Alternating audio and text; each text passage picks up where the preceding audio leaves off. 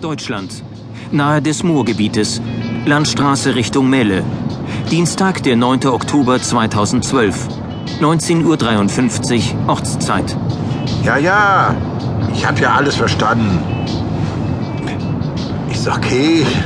Ja, das besprechen wir nächste Woche in der Gruppensitzung. Ist das in Ordnung für dich? Ja, ich äh, sollte mich nämlich aufs Fahren konzentrieren, weißt du.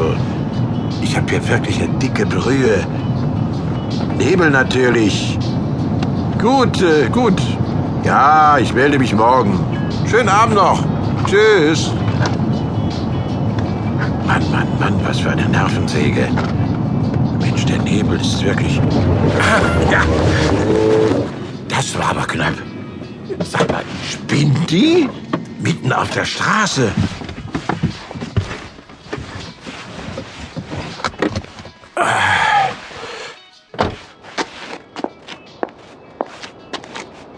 Hallo? Hey!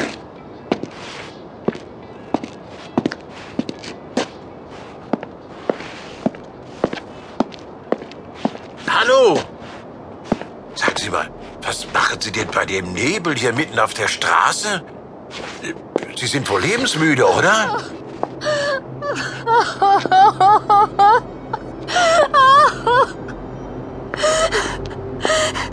Bitte, bitte helfen Sie mir, bitte. Ich brauche Hilfe. Die, oh Gott, Was? die haben Felix getötet. Was sagen Sie da? Was ist passiert? Sie, sie haben ihn geholt und, und dann mich. Mein Gott, Sie, Sie sind ja voller Schlamm. Was ist denn passiert? Nein, nein, ich kann sie hören.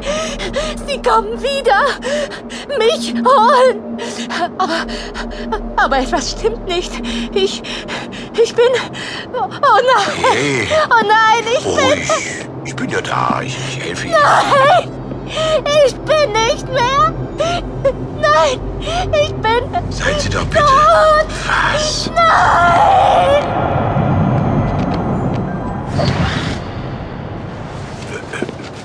Was war das?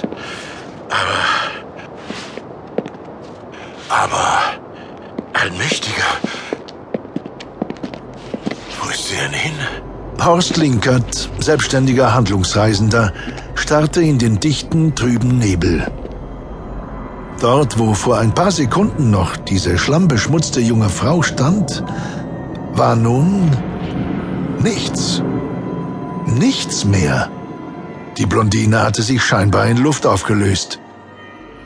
Nur etwas Schlamm vom Moor war an jener Stelle auf dem feuchten Asphalt zu sehen. Ein wenig Schlamm und noch etwas anderes. Dunkles, rotes Blut.